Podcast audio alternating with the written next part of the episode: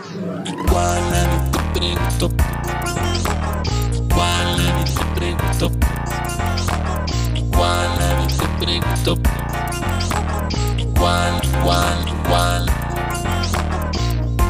A todos nos putean y nos putearon y nos van a seguir puteando. Y todo el tiempo demanda contenido, demanda contenido, demanda contenido. Es muy difícil relatar un partido mientras vos lo estás jugando. Tiene los códigos eso de antes. Hola, ¿cómo va todo? Esto sigue. Bienvenidos a un nuevo capítulo de Igual Nadie Te Preguntó. Hoy visito a un gran tipo, un tremendo goleador, de esos que querés en tu equipo sí o sí. Recién retirado, amado por los suyos y disfrutando de esta nueva etapa de su vida. Emiliano Alfaro, gracias por recibirme y abrirme las puertas de tu casa. Gracias por coparte con esto del podcast. Bueno, gracias a vos por, por venir hasta acá y esperemos que salga, que salga lo más lindo posible. Hay que decir que fue fácil la gestión. ¿Cuándo te escribí? Hace dos horas capaz, todo rápido. Te escribí, me dijiste si fue eso de tarde, venite y acá estamos grabando, así que un placer. Vamos arriba, bienvenido. Repaso con una biografía rápida, lo que fue tu carrera y después ya charlamos sin, sin tanto protocolo, ¿te parece? Dale, perfecto. Emiliano Alfaro Toscano es un ex futbolista oriundo de 33 que empezó y terminó jugando en su casa con su camiseta, la de glorioso Liverpool. Muchos años como profesional, de los 17 a los 32, cuando cansado de luchar contra una lesión molesta en el tendón de Aquiles, tuvo que priorizar su bienestar y ponerle fin a su carrera. Si repaso los cuadros en los que estuvo, varios se van a sorprender por los peculiares destinos. De Huracán de 33 llegó a Liverpool con 16 años, donde debutaría un año más tarde sin siquiera hacer juveniles.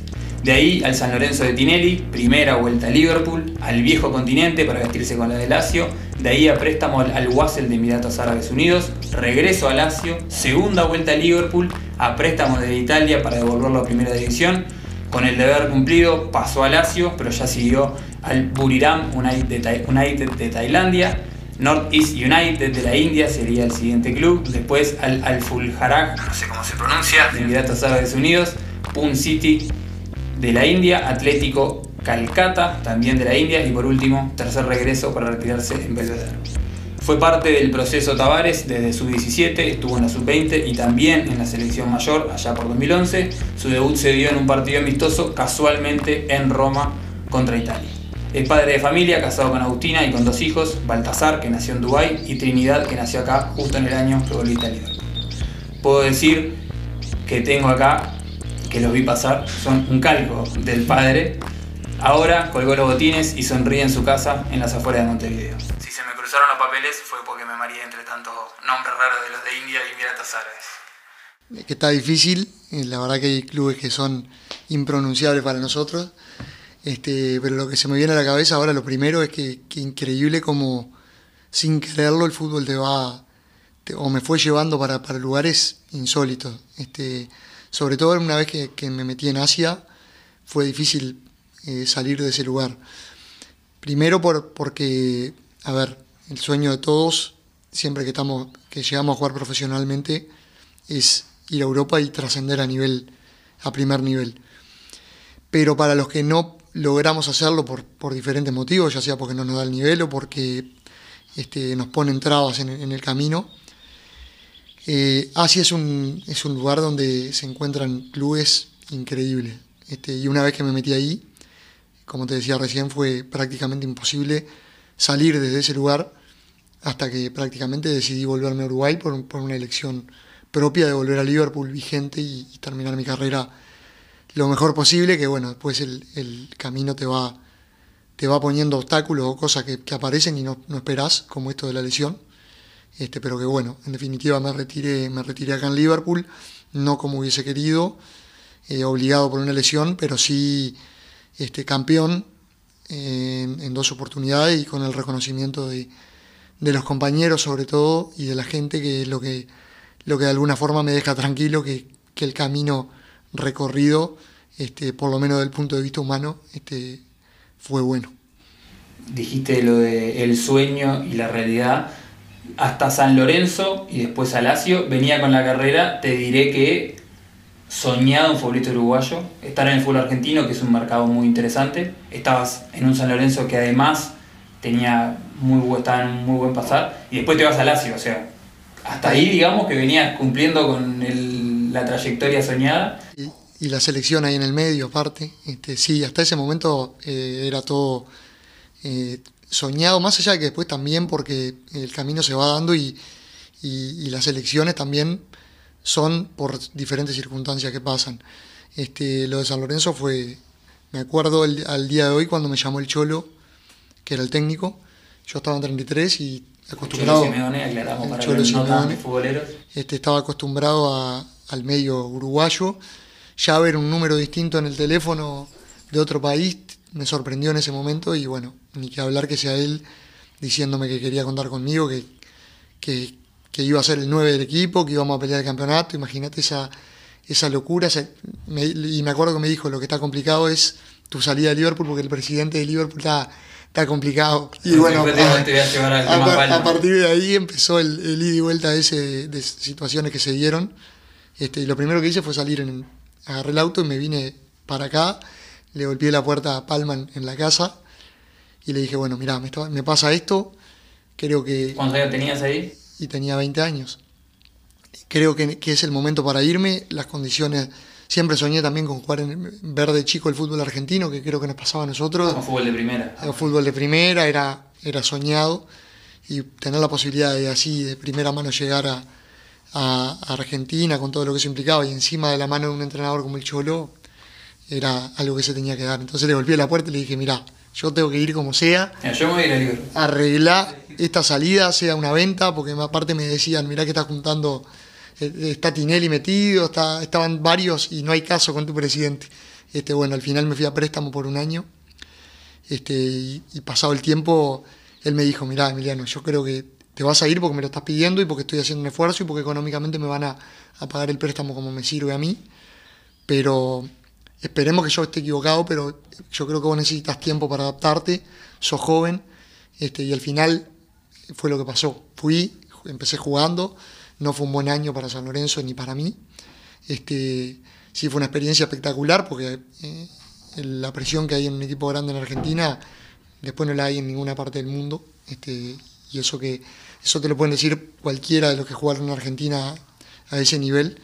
Este, pero argentino tiene una cosa de extra, extra. Y los estadios, los estadios llenos. eh, cuando la cosa va bien es divino. Me acuerdo un día que le ganamos a Huracán y, y me, saca, me sacaron faltando poquito y bajó el uruguayo uruguayo. Se te eriza la piel, pero, Uruguayo, uruguayo debe ser pero eso es, el, el eh, cántico. el- eso es emocionante. Pero también duele cuando mira para arriba y te está puteando hasta un niño de, de 10 años. Este, pero eso te, todas esas cosas te hacen crecer, te hacen plantarte de otra forma y por eso te decía que, que después de pasar por eso me parece que se puede jugar en- a nivel de presión en cualquier parte del mundo. Es como una masterclass de, de presión. Sin duda. Por eso los argentinos... Y además habías pasado en realidad de Liverpool, lo que siempre se dice, sin pasar por un cuadro grande en Uruguay, que es lo más cercano a ese tipo de pasión. Exacto. O sea, pasaste de algo normal, tranquilo, a la a locura. la extrema. locura, sí, de los barras, la gente. Este, fue como mi primera experiencia con, con- con la presión de verdad en, el fútbol. Este, y lo disfruté, lo disfruté mucho. Te decía que el año me quedó corto, fui un año a préstamo. Este, jugué siempre, la, verdad que jugué siempre, con el Cholo jugué, después vino el, el pelado de Gallego Méndez, este que fue interino un, un poquito y jugué, y a mitad de año vino Ramón y arranqué jugando hasta que me lesioné la, la rodilla y me comí el resto del contrato lesionado. Este, eso hizo que después tenga que volver a Liverpool Claro, porque estás a este, porque estaba a préstamo y bueno, reinventarme de alguna forma para poder volver a salir. Este, y por suerte se fue dando y, y- y tuve la posibilidad de salir de nuevo. Justo ese San Lorenzo, que lo mencionaste al pasar, tenía en Tinelli un personaje que todos conocen, pero en ese momento me acuerdo que estaba muy intenso con los programas. En todos los showmatch, en todos los inicios, hacía la joda con Larry y los chistes, y en un momento, si no me acuerdo mal, creo que San Lorenzo le gana a Boca con gol de Balsas o algo así, y fue todo media hora descansando con mirá Balsas, esta la defensa de, de- les puso unos macacos. ¿Cómo convivían con ese, esa cosa tan bizarra que tiene el argentino, Tinelli, etcétera? Te acordás bien, te acordás bien, fue así. Este, y, y es el, el plus que tenía San Lorenzo en ese momento en cuanto a la exposición. Este, el flaco vivía en mi casa, el flaco Balsa, en ese momento porque todavía no había, estaba buscando apartamento y, vivió en mi casa hasta que, hasta que encontró. Eh, me acuerdo lo que, eran, lo que eran los medios, lo que fue la locura, porque él llegó, le hizo un gol a, Racing primero en, la cancha de Racing, de cabeza, ganamos 2 a 1. Que eso yo siempre le digo que ese día me salvó porque dos minutos antes había, me había comido un mano a mano que, que le había tirado para afuera. Este, y después le hizo un gol a boca a la bombonera, le ganamos 3 a 1. Eso en cuestión de una semana. Eh, y el flaco estaba como loco, venía de acá de Nacional que, que no había terminado del todo bien. Y fue una, fue una locura, este, pero así era siempre que, que, que te iba bien. Y cuando te iba mal era todo lo contrario. Entonces era como un volcán, una montaña rusa, de, de extremo a extremo. Por eso te decía que, que, el, que el aprendizaje, independientemente de los resultados, fue, fue impresionante. Este, y eso lo destaco siempre porque creo que, que fue como un máster en cuanto a lo que es presión y en cuanto, en cuanto a lo que es vivir en, un mundo donde constantemente se está hablando de, de, cómo te va, de qué estás haciendo, si estás bien, si estás mal, y, y- es muy pública la vida de, de los jugadores. Como hincha de cuadro chico que soy, lo que hiciste vos por Liverpool es sumamente admirable. Pasa muy cada tanto, creo que son contados los que pueden jugar en su país solo en el club en el cual se formaron. ¿Lo buscaste o se terminó dando, como decías vos, por esas cosas que te van deparando la carrera y cuando querés ver si te acomodó y ya pasaste la gran parte de la carrera y solo volviste a Liverpool porque tuviste tres regresos? ¿Lo buscaste, se te dio? eh, mirá, no, no, te mentiría si, si te digo que desde que tengo 17 años solo quiero jugar en Liverpool. Hubo momentos en, los que, en los que inclusive Palma estuvo hasta negociando con Peñarol y con Nacional este, para, un, para, un, para una transferencia. Este, y en ese momento yo no me ponía, por lo tanto sería hipócrita si te, si te diría que sí, que desde que soy chiquito solo quiero jugar en Liverpool. Pero llegó un momento que sí, que lo decidí yo. Este, después de que me fui básicamente para, para Europa y que podía de alguna forma decidir cuándo volver y a dónde volver, porque también eh, tuve la suerte de que, de que algún grande se interesara en su momento. Eras Este, el jugador fetiche de todos los periodos de pases, era Alfaro, Alfaro, nada. Bueno, pero, pero a partir de ese momento sí fue una decisión mía el estar en Liverpool. Y después de que, después de que tomé esa decisión, la prioridad siempre la tuvo Liverpool. Todos los periodos de pases que, que yo pretendía volver de alguna forma, lo primero que hacía era llamar a Palma, nos juntábamos y ahí discutíamos. Si no nos poníamos de acuerdo, ahí habría el abanico de otras opciones, esa es la realidad. Este, pero obviamente fueron tantas cosas que lo de venir a jugar a la vez sí fue una elección muy arriesgada, muy arriesgada porque fíjate que venir este, hoy, hoy con el diario del lunes, como le decimos, es más fácil porque nos fue bien y porque salimos campeones y porque eh, yo hice muchos goles y el equipo estuvo muy bien. Este, ahora, si hubiese venido y no jugaba o el rendimiento mío era malo, no me acompañaba el equipo, este, me iba mal en cuanto a los goles, no subíamos y quizá mi carrera hubiese ido por otro lado porque este, volver de Europa a la B de Uruguay, que realmente es un mercado que, que, que es poco, que tiene poca repercusión a nivel de Europa, este, que me hubiese ido mal. Hoy que cada vez se miran más los números y cada vez este, se analiza mucho más eso, no sé dónde hubiera terminado. Pero sabés lo que, lo que en ese momento me, me dejé llevar por, por la intuición y por, y por el corazón de alguna manera. Me encantaría saber cuando se lo dijiste, no sé, a tu familia, a tus amigos. No, te- todos me decían que estaba loco. Claro. Sí, sí, sí, porque la verdad tenía otras opciones de ir a jugar a otros lugares, este, inclusive quedarme en la Lazio jugando poco, pero, pero quedarme ahí. Este, lo que pasa es que el día que bajó Liverpool, que me lo acuerdo hasta el día de hoy, estábamos con el Tata en Roma, yo lo estaba escuchando el partido. Y, Porque a diferencia de ahora que se están pasando todos los partidos. Claro, no, no, no, no, no, se televisa- no, no estaba televisado. Este, y en ese momento le dije al Tata, pa, la verdad que quedé, quedé golpeado en ese momento y, dije, o sea que me están empezando a dar ganas de, de volver. Y, y- y era difícil porque la Lazio me ponía muchas trabas para la salida. Este, entonces no fue una negociación fácil con la Lazio, sí fue muy fácil con, con el presidente, lo llamé y le dije, mira que quiero volver, en tres minutos nos pusimos de acuerdo, eso, eso es una realidad. Pero además, Pero- además de que era una locura lo que vos estabas haciendo, tenías el tema de que tu cuadro, que en este caso era Lazio, no te estaba dejando salir. O sea, Por eso, el, el arreglo, la salida fue fácil con Palma porque nos pusimos de acuerdo al toque, pero para salir de la Lazio siempre me ponían trabas este, económicas, obviamente. Este, y era muy difícil, Liverpool no tenía plata como para pagar una transferencia, ni siquiera, obviamente que mi sueldo, este, ni siquiera. No, ni imposible, ni nada, ni ayudarme a mí en, en lo económico, absolutamente nada, todo lo contrario, ellos pedían X monto por el, por lo que era la- el préstamo y que el otro equipo se haga cargo de mi sueldo o que yo me baje en el salario, que fue lo que terminó pasando porque es, es evidente que no voy a venir a, a Liverpool a, a cobrar lo, que, lo, lo mismo que cobraba ya. Este, pero bueno, después de pelearme, pelearme no, pedirle por favor, casi arrodillado al presidente, a Lotito allá. que- ¿Quién era el presidente en ese Lotito? Claudio Lotito, que hasta ahora es el, es el dueño. Pero Este, según, según me contó el Tata, es un es duro, bueno. El las historias del Tata, al Tata le, hici- le hicieron la vida imposible también. A Mauro Zárate, te puedo nombrar muchos que, le complicaron la vida. Este, porque es, un- es un gran club, pero que desde ese punto de vista no, no está bien manejado. A mi criterio y al criterio de, muchos de los que lo, lo- lo vivimos.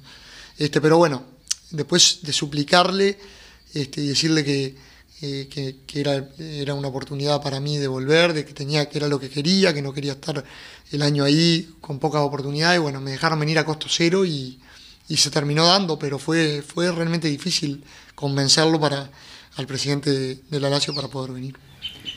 ¿Cómo se da tu llegada a Liverpool? Porque por lo que leí, hay una jugada mágica de Palma, ¿puede ser? Una maniobra que hace cuando Benítez juega con la selección. En, eh, vos decís, en, eh, Cuando llego la primera vez a Liverpool. De tu pago venís para Liverpool. Sí, bueno, en pri- en primer lugar convencer a mis padres, ¿no? Eh, eh, no, no sé si a eso es lo que te referís, pero... Bueno, venís a jugar con la selección Sí, vengo a jugar con la... Yo en realidad vengo primero a la selección. Ahí va. acá, sí. y, y ahí aparece Palma. Y ahí aparece Palma en el medio. Este, yo vengo con la... A mí me cita Gustavo Ferrín para la selección, ¿está? Que era el técnico y hoy es el director deportivo, gerente deportivo de Liverpool. Eh, yo jugaba en 33 con la selección, me ve en Rocha en un partido aislado y me cita a la sub-17. Bueno, cuestión que yo vengo, empiezo a entrenar, eh, faltaban dos, tres meses para el sudamericano, el grupo ya estaba consolidado, pero me logro meter en ese grupo y me, convocan para el sudamericano. Lo cual para mí era un, era un sueño, porque yo vengo a jugar en el fútbol del interior sin formativa de ningún tipo, este, a estar la selección y a viajar a un sudamericano este, y a ser protagonista de alguna forma, porque este, tenía, tenía minutos, jugaba. Eh, bueno, ahí es donde aparece Liverpool. La realidad es que también habían dos o tres clubes más con posibilidad de ir. Pero Palma lo que hace, creo, es convencer a, hablar con Gustavo Ferrín, este, mostrarle todo lo que es Liverpool, llevarlo, las instalaciones, lo que era la parte de contención más que nada, que yo viniendo del interior, siendo tan chico, iba a necesitar, este, porque por suerte eh, problemas económicos en mi casa nunca hubieron, porque mis padres trabajaron bien toda la vida, trabajaron mucho, pero bien. Entonces, desde ese punto de vista no había carencias. Consideraban que desde el punto de vista emocional o, o- o el afectivo sí iba a haber mucha carencia con la distancia, con mis amigos, con ellos, con mi, mi pueblo.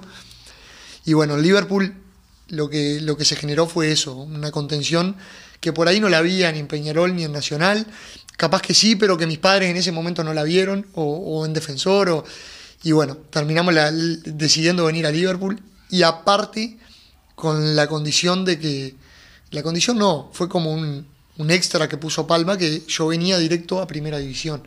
Es decir, tenía 16 años, no había pasado por una formativa y ya estaba entrenando con Primera División este, jugando en la sub-17. Eso fue una locura. Después, después me costó mucho afianzarme en Primera. Yo siempre, desde que llegué a Primera, tuve la posibilidad de jugar, si- siempre de suplente. En, en principio entraba todos los partidos, a veces más, a veces menos. Pero esa transición a ser titular me costó lo que no hice de formativa. Este, por eso siempre, siempre digo y, y creo que es tan importante el tema de la formación en, en formativa. Este, no, tanto la, parte de la com- competitiva, que es importante y que obviamente tiene un porcentaje importante, pero mucho más la formación en cuanto a conceptos tácticos, en cuanto a conceptos técnicos, fundamentos técnicos. Este, no es lo mismo ver llegar hoy a un jugador de Liverpool a primera que en la época mía. Y eso porque hoy se trabaja totalmente distinto este, en, lo que es la formativa, las inferiores. Este, y para mí que es donde hay que poner, ¿viste? El- el trabajo hay que ponerlo ahí porque un jugador que llega pronto para jugar en primera se ahorra todo un tiempo de, adaptación y de que quizás lo deja por el camino. Este, eh, me parece que de esa forma se achica mucho el, riesgo este, y, y me parece que hay que trabajar por, por ese lugar. Y de ese Alfaro que llegó a Liverpool sin hacer juveniles y directo a primera, hoy el retirado es un ídolo del club. ¿Te gusta la palabra ídolo? ¿La sentís? Ah, la, la verdad que no- si no fuera por, por la gente o por. sobre todo por el hincha de Liverpool, este, porque el respeto en general lo siento de, toda la gente del fútbol y eso también es algo que me, que me enorgullece. Pero el, ser ídolo de algo es, es muy, eh, es muy fuerte. Eh, pero bueno, después repasando el camino, eh, se consiguieron cosas increíbles para el club. Primera vez en Sudamericana, primera vez en Libertadores, títulos ahora recientemente. Este, Me acuerdo que en un momento vos habías dicho que le faltaban. que le faltaban títulos. Y bueno, era una gran discusión que teníamos con, con Palma, que, que yo creía que era importante en algún momento conseguir algún título, que, que era realmente importante, porque es la primera división es el termómetro de cualquier club, y si vos sos protagonista y encima conseguís títulos, este, valorizás un poco todo lo que es el club. Y lo que me decía él es que el camino de él era, era, el opuesto, digamos. Primero fortalecer al club y después si los títulos venían, este, mejor que fue un poco lo que pasó. Pero para mí que era, era, importante que el club consiga los títulos que hoy se consiguieron y que, y que es muy difícil. Mirá que ser campeón, este, y más acá en Uruguay, en un medio donde Nacional y Peñarol abarcan el, el 98% de los títulos, mecharse ahí es para cuando solo ellos este, dan algún tipo de ventaja desde las contrataciones, desde la administración. Es ahí donde se mecha algún club donde, que viene haciendo las Pero cosas bien. este año, que es un buen ejemplo, Nacional sin hacer un gran torneo. Bueno, termina llevándose el campeonato. este, porque Los es el dos, peso. cam- los dos campeonatos chicos los ganan Liverpool y Rentistas. Y bueno, ahí tenés el peso de los grandes en, en un país como, como Uruguay. Pero bueno, cuando, cuando los grandes dan alguna ventaja desde ese lugar, aparece algún equipo más chico este, que está haciendo y afinando las cosas y se mete en algún título. Pero es muy, es muy difícil ser campeón. Es muy difícil. Este, y bueno, eh, la verdad que últimamente Liverpool ha conseguido títulos, pero, pero es algo que no va a ser habitual. Que ojalá que sí, pero que, que hay que valorarlo mucho y que hay que darle el peso que eso, que eso tiene, porque cuesta mucho y, y es muy difícil ser campeón. Pero si viene un hincha de Liverpool y te dice, sos mi ídolo, ¿cómo, cómo, cómo, te, cómo lo sentís? Yo qué sé, me, me- me- me da hasta vergüenza. Este, me da hasta vergüenza porque yo he sido, me he manejado siempre igual, desde que, de- desde que llegué a Liverpool hasta que me fui. Eh, digo, hoy estoy en el club, sigo siendo parte, mis compañeros me hacen parte, el, club me hace parte, pero me manejo de la misma forma. Entonces, este, me da, me da hasta vergüenza, me enorgullece mucho. Este, hay cosas que han pasado de parte de los hinchas que le pasan a jugadores de equipos grandes que son ídolos en esos lugares, que, que la verdad me han, me han puesto hasta incómodo por, por cosas que he vivido. Este, yo qué sé, se me viene a la cabeza este, hace poco, no hace mucho, me llamó Palma y me dijo, Emiliano, te paso a buscar tal día, tal hora, que vamos a ir hasta, hasta la casa de una persona que estaba con una enfermedad terminal, este, a llevarle una camiseta. Este bárbaro pasó por acá, fuimos a la casa, llegamos, él estaba acostado en la cama el, hombre, este, le- llego yo, le digo, hola, ¿cómo andás? Estaba prácticamente dormido. Te, soy Emiliano, te vengo a traer la camiseta. Cuando le doy la camiseta, el tipo se levanta, agarra la camiseta, le hace así, le da un beso y me dice, muchas gracias, Emiliano, muchas gracias. Hizo así y siguió en el estado en el que estaba y a los pocos días falleció. Esas cosas, como uf, esas cosas, lucidez. después, después increíble, esas cosas, después me han mostrado carné de, de socio de Liverpool, de, de ecografías, con el nombre Emiliano, ¿viste? Esas cosas que solo la pasión del fútbol te las puede dar. Entonces a mí eso hasta me asusta porque poner en un lugar a una persona, ¿viste? Yo también he tenido ídolos y los puse en ese lugar. Este, pero después, compartiendo con ellos, que el fútbol me ha llevado a, a tener la posibilidad de, de acercarme, te das cuenta que son personas como normales, como nosotros, como vos, como, como Sandra, como, como, como mi mujer, como mis hijos. Es mucho más natural, pero claro, la pasión del fútbol lleva a todos esos lugares y, y es increíble lo que despierta y lo que mueve a la gente. Te cambio de tema, te llevo del ídolo a un tema que obviamente no es tan lindo de hablar, el famoso tendón de Aquiles, el maldito tendón de Aquiles. Te debe dar ganas de patear cualquier cosa cada que lo escuchás. ¿Qué pasó con ese tendón de Aquiles? Puf, bueno, es larga la historia, pero fue en definitiva lo que me deja fuera del, fútbol. Este, y que me complica hasta la calidad de vida de- del día a día, este, para caminar. Eh, la realidad es que por buscar estar en, el nivel que yo creía que tenía que estar en Liverpool, este, constantemente queré- haciendo cosas para mejorar, terminé exigiendo más a, a mi físico de lo que podía y bueno, con una, con una lesión que me va a dejar secuela para, de por vida.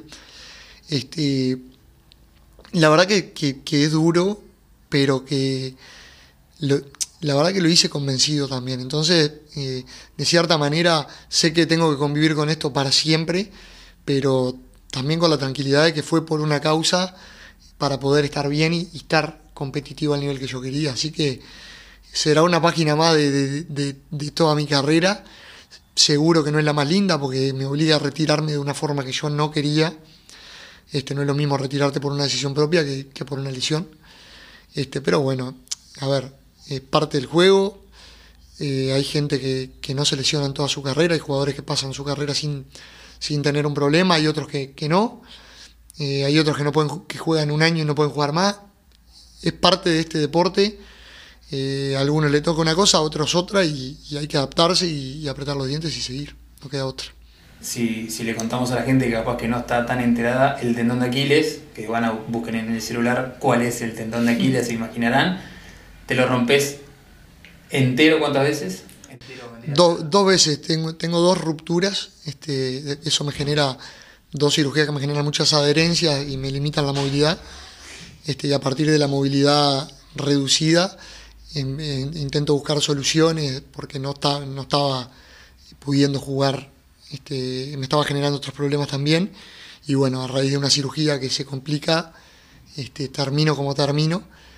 Eh, pero bueno, es lo que te decía, ¿Cómo terminás? Porque es... Termino sin, sin sensibilidad en la planta del pie, con una arteria este, rota y, y una cirugía de urgencia, eh, con eh, dolores neuropáticos horribles, espantosos, que solo el que los tiene sabe lo que, de lo que hablo.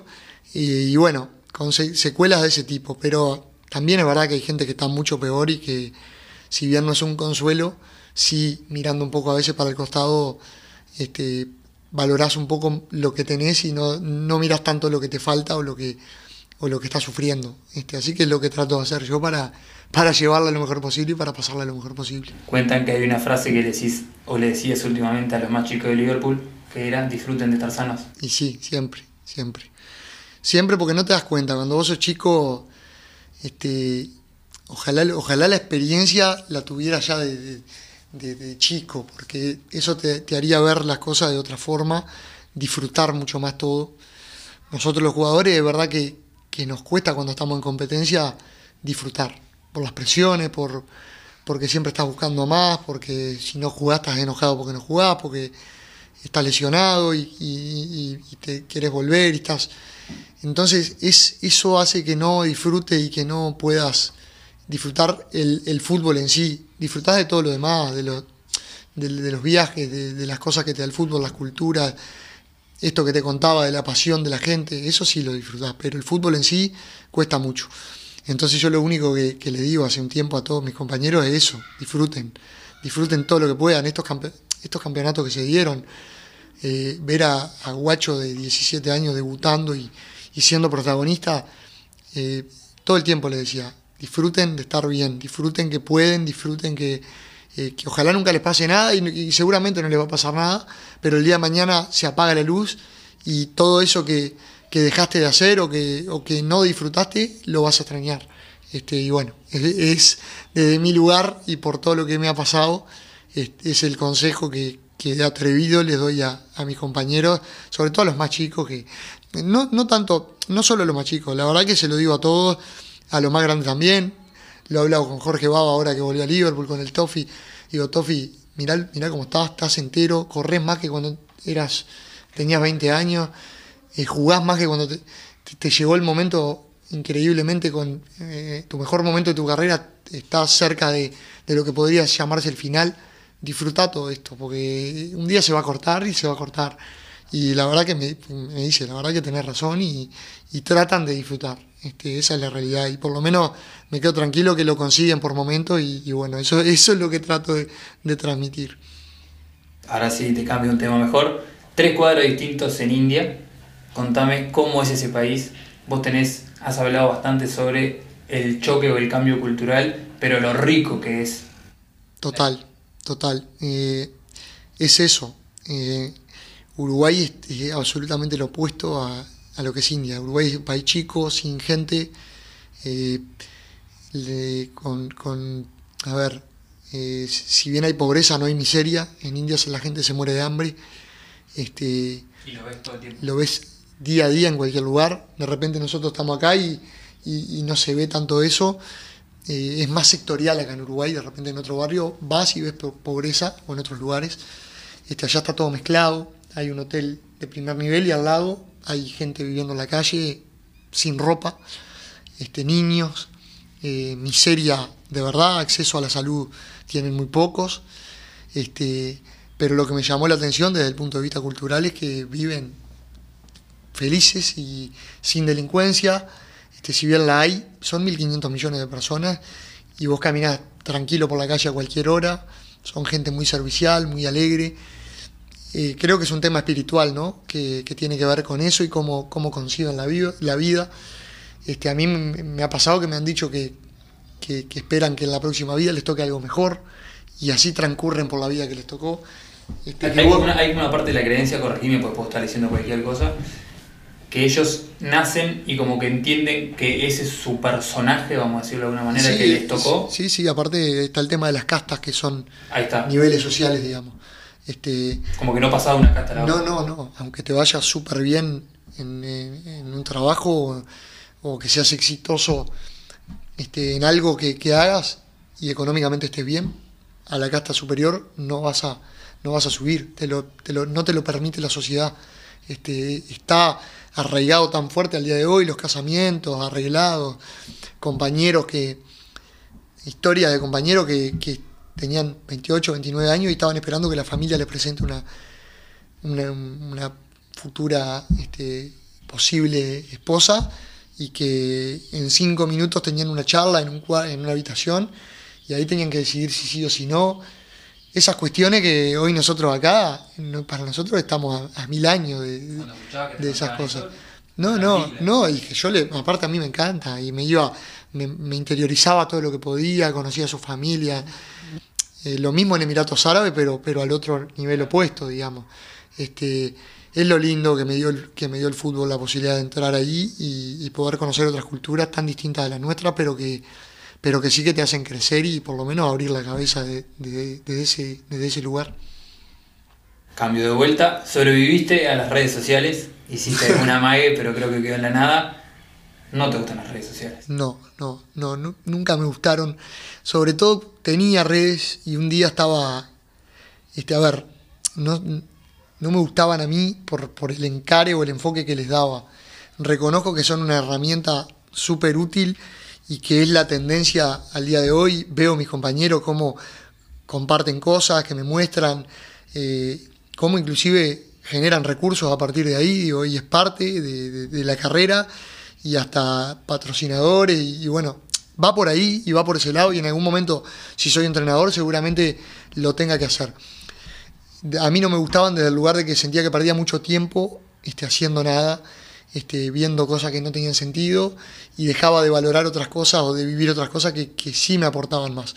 Este, me acuerdo en India, en un momento de, explosión, de, tanta gente que había, abrir el Twitter después de un partido y era una locura de mensajes que ni los podía manejar este, y de cosas, y también un poco eso me abrumaba, pero eh, yo vengo de, en la transición, soy de, la genera- de las generaciones que hicimos la transición entre que no había nada a empezar a ver redes sociales. Entonces, cuando yo me, con la gente que yo me formé en el fútbol, publicar algo en una red social o hablar en una entrevista eh, vendiendo humo de alguna forma, se le decía en aquel momento, estaba mal visto. Este, en aquel momento vos te tenías que ganar el, respeto y, y todo en- adentro de la cancha, entrenando, calladito la boca, y me, me crié en esa, en esa escuela. Entonces, también me choca cuando veo un jugador que por ahí este, no pasa nada dentro de la cancha, generando mucho afuera.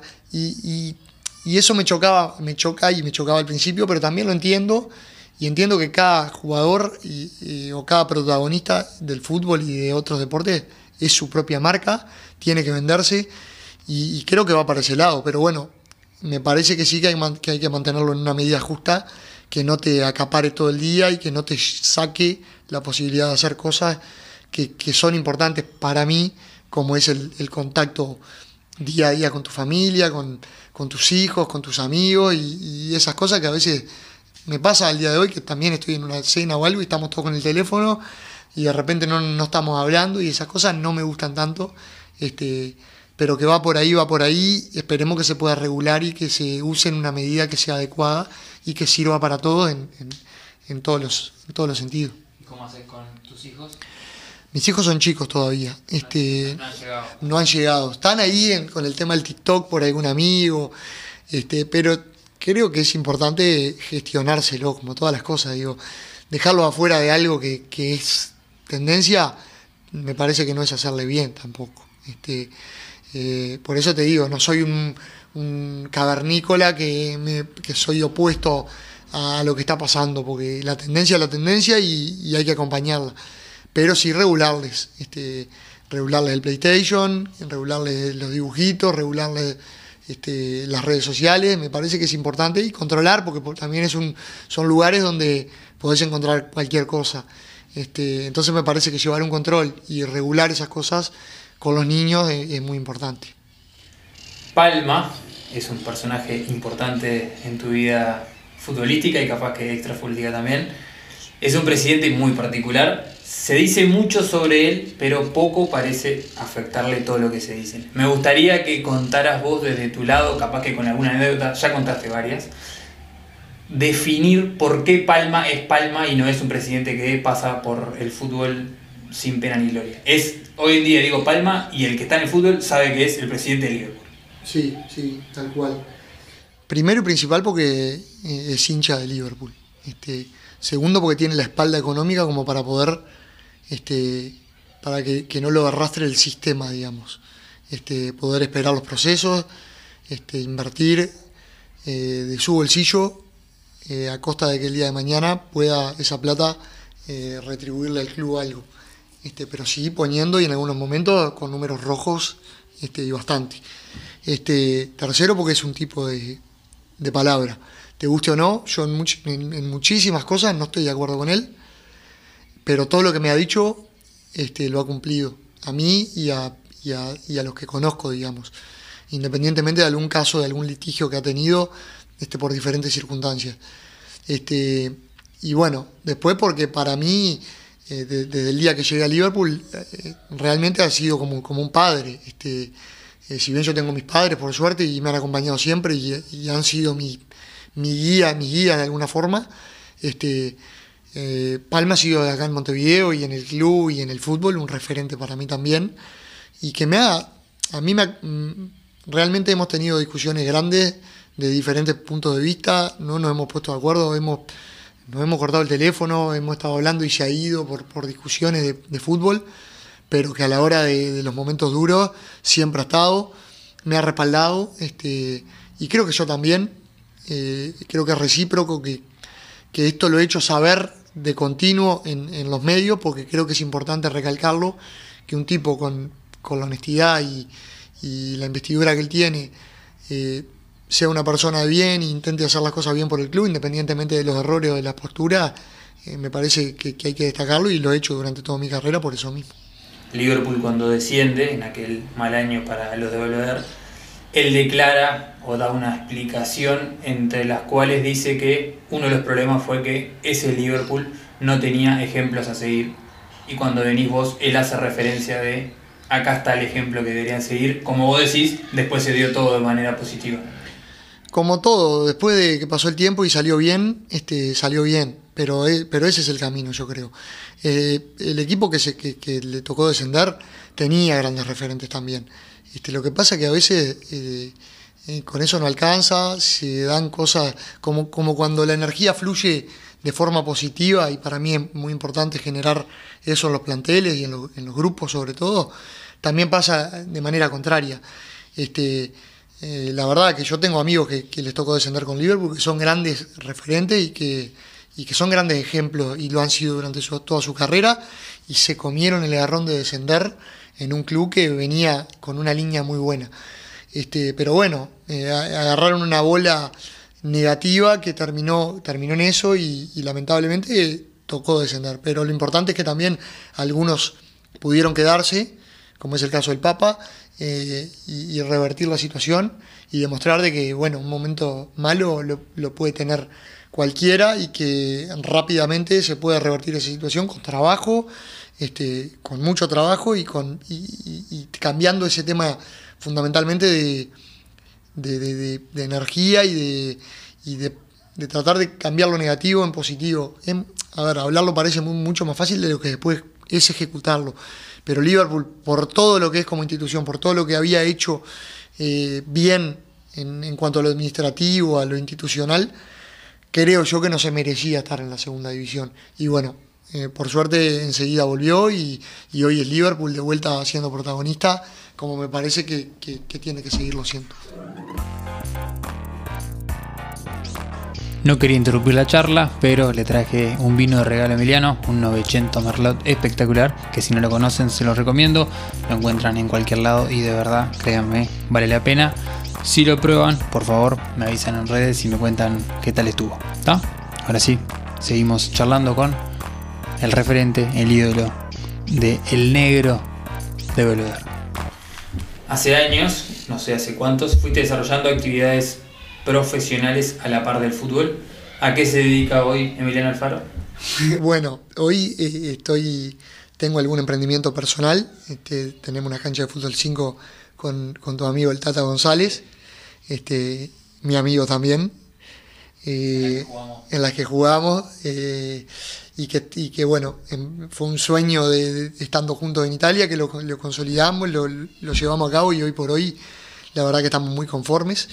Este, tengo alguna otra actividad también en, cuanto a, lo empresarial, digamos, este, y estoy buscando mi camino en, el deporte, que es lo que más me gusta.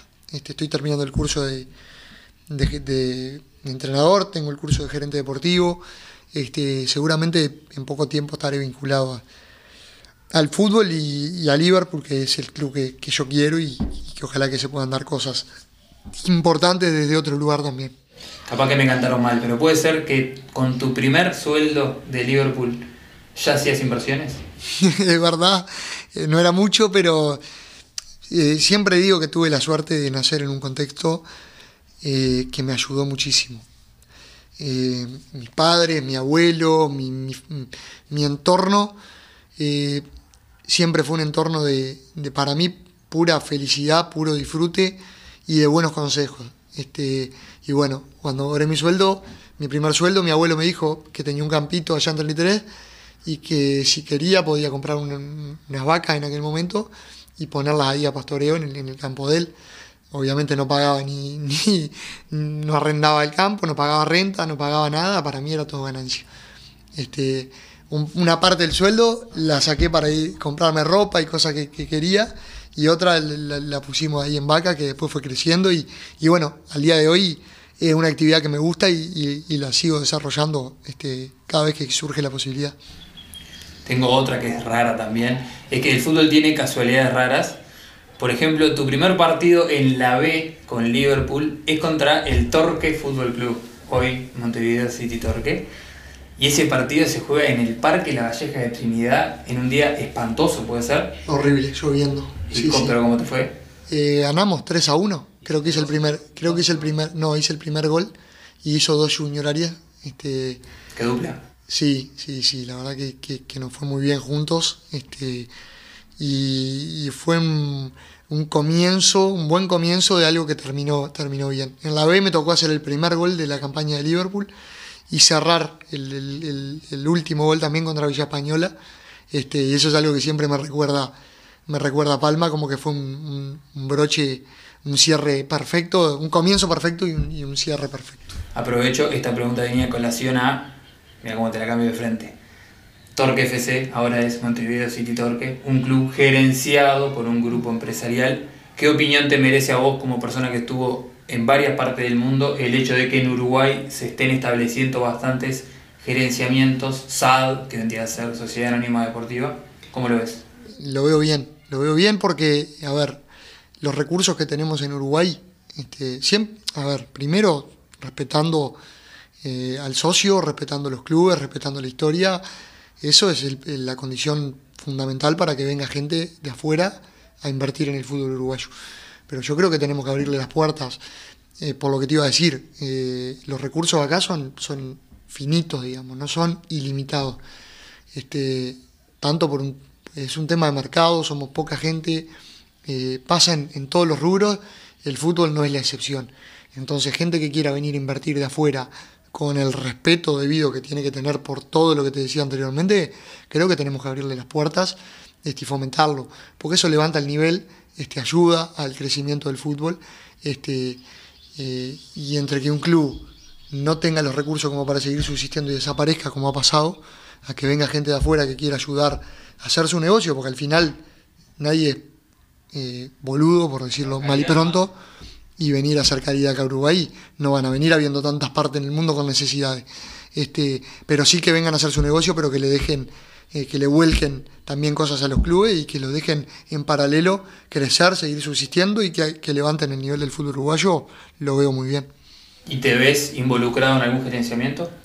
Bueno, la gerencia deportiva me encanta, me encantó siempre. Mi club es Liverpool, no necesita este, un, un- conseguir un gerenciamiento externo hoy día que está Palma de por medio y que es un club que tiene números verdes este, ya hace mucho tiempo, por la posibilidad de haber esperado proceso, de, de haber hecho un trabajo de formativa que hoy es el principal ingreso de todos los clubes de- del Uruguay, la venta de jugadores. Pero a veces pueden pasar de que estés 3-4 años sin vender a alguien y ahí es donde tenés que tener la espalda de alguien que venga como lo es Palma y banque los clubes y, banque al club en, lo- en los momentos duros. Este, hoy no lo necesita el club, podría estar involucrado al lugar de gerencia en otro rol, este, digamos, desde la gerencia puramente, eh, hablando exclusivo desde la gerencia, gestionando, buscando cosas para mejorar. Este, pero la verdad es que me gustaría trabajar en mi club, me gustaría trabajar en mi club y, espero que no se necesite buscar gerenciamiento desde afuera o, o capitales extranjeros para poder este, bancar al club nunca, que se siga por esta tendencia y que, y que siga habiendo gente como Palma por mucho tiempo más y que cuando no sea él sea alguien que, que pueda seguir esta línea porque es lo que le ha dado frutos y resultados al club y me parece que es el camino que tenemos que seguir.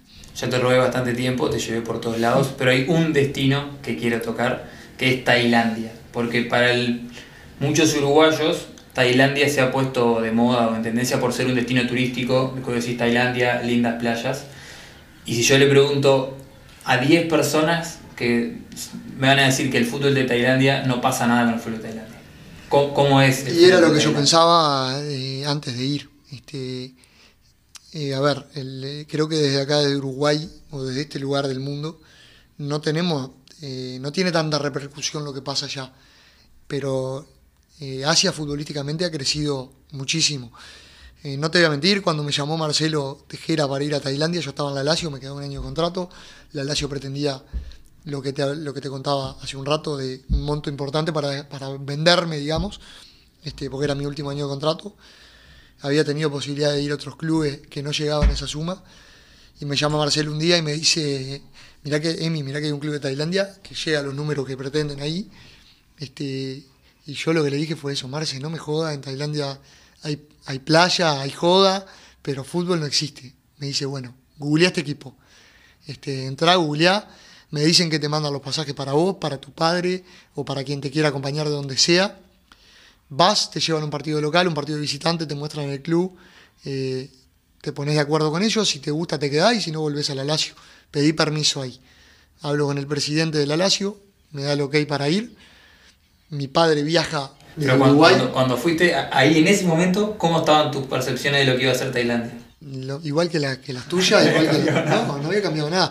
A ver, había googleado un poco el equipo y había visto que era un, un gran equipo desde el punto de vista de gente, de estadio, de infraestructura, pero seguía sin saber lo que era Tailandia en sí a nivel futbolístico.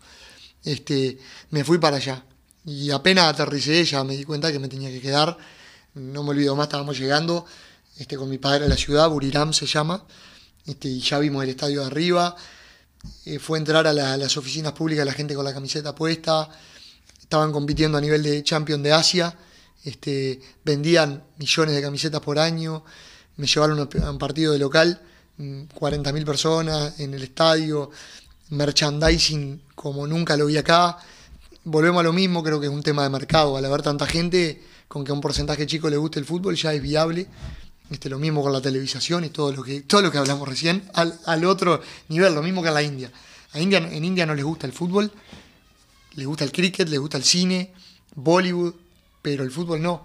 Pero con que le guste al 1%, ya es mercado para hacer lo que vos quieras. Entonces, es la diferencia de lo que pasa acá.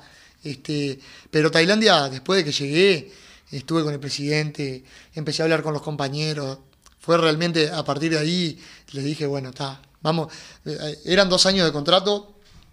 Le dije, vamos a firmar uno con opción a dos, por si no me adapto, mi familia, nace mi hija ahora dentro de un mes, de- déjenme ir a- a- al nacimiento. Sí, todo que sí, viste, cuando ya no te quedan opciones, este, y bueno, fue un acierto, eh, fue un- una linda experiencia. O sea que tenía tremendas instalaciones, No, tremendo nivel deportivo y además el Tailandia que conocemos todo por Todo internet por- y fotos. exactamente, exactamente. Después googleé ahí el equipo Buriram United, Ustedes también pueden googlear. este, o googleen, y se van a dar cuenta de que es un, es un gran equipo y todo esto que contaba de que compite en la Champions de Asia, que es, un, es, es una competición la más fuerte de Asia. Este, no te voy a decir que es la Champions de Europa, pero con los equipos japoneses, este, equipos de Emiratos Árabes, equipos de Arabia Saudita son fuertes, fuertes. Este, y ir a, a lugares como, yo que sé, Irán a jugar un partido, ¿sabes cómo viven el fútbol? Eh, mirás para la tribuna, se están dando la cabeza contra la pared.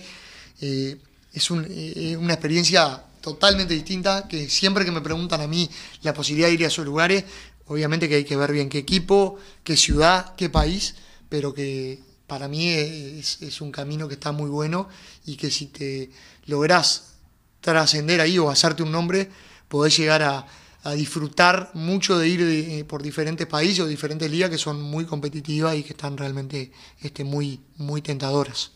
Me quedó ahí el tema de Emiratos Árabes con todo lo que contó en su momento. Creo que fue Loro Stoyanov que hacía muchos cuentos sobre.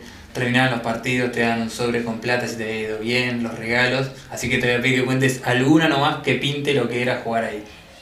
El, el Lolo estuvo en Arabia Saudita, este que es un país independientemente, independiente de, Emiratos Árabes Unidos. Yo estuve en Dubái, que es un emirato de Emiratos Árabes Unidos país.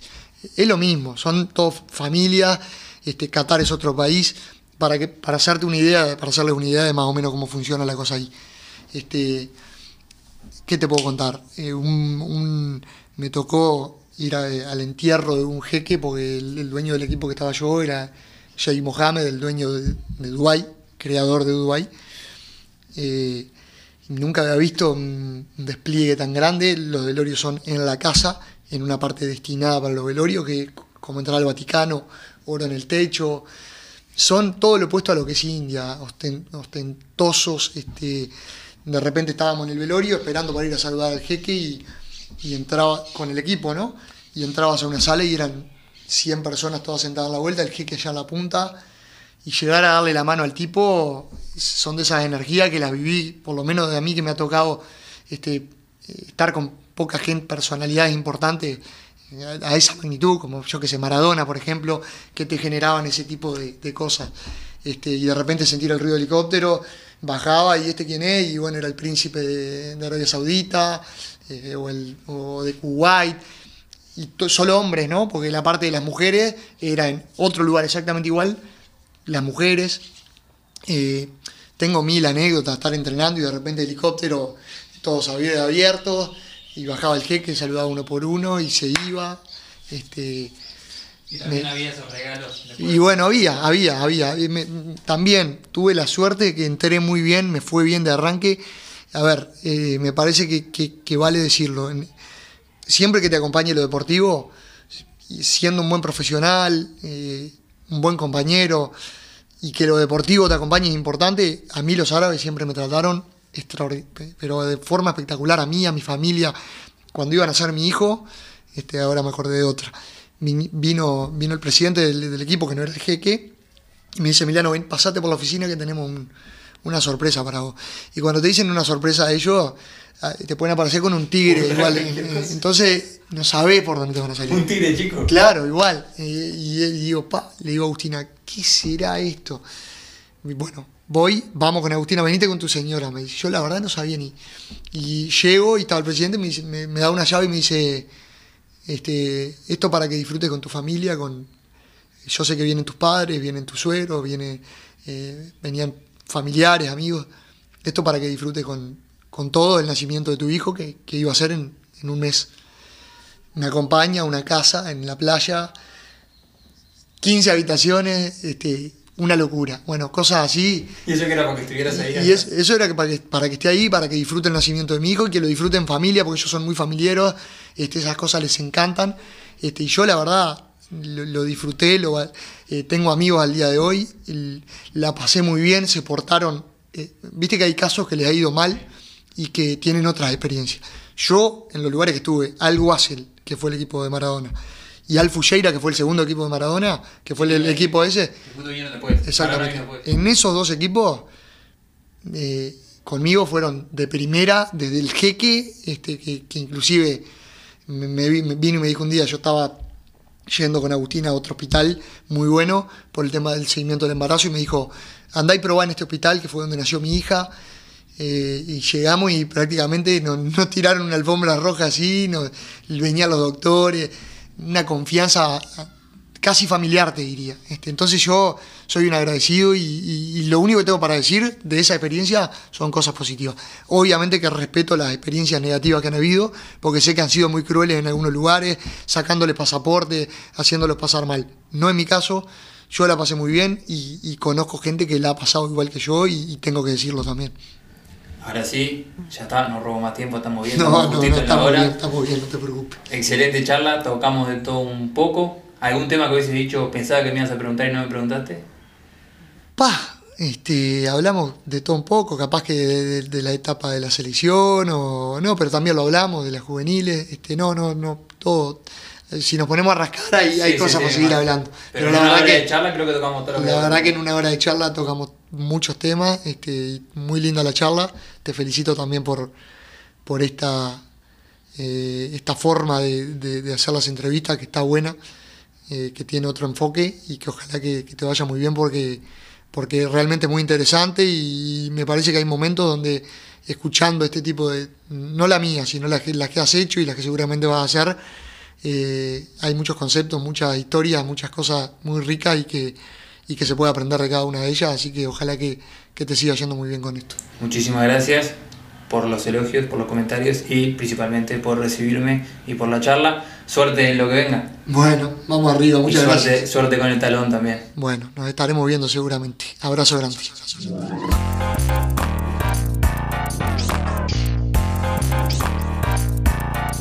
No me gusta cerrar sin agradecer, eso ya lo saben, así que gracias Maxi Rosales, diseñador clase A, gracias Diego Gotelo, haces que esto parezca algo profesional y gracias al CM se te terminaron lamentablemente las vacaciones. Y a vos que estás escuchando, por supuesto, muchísimas gracias, gracias por el interés, gracias por la motivación a seguir y gracias por la difusión que es importantísima para el crecimiento de esto. Siempre hay un capítulo más, mientras en Twitter, Instagram y también en Facebook, arroba INTP barra baja podcast. Chau, vivan la vida con la cabeza abierta, comeme alfaro y sean felices.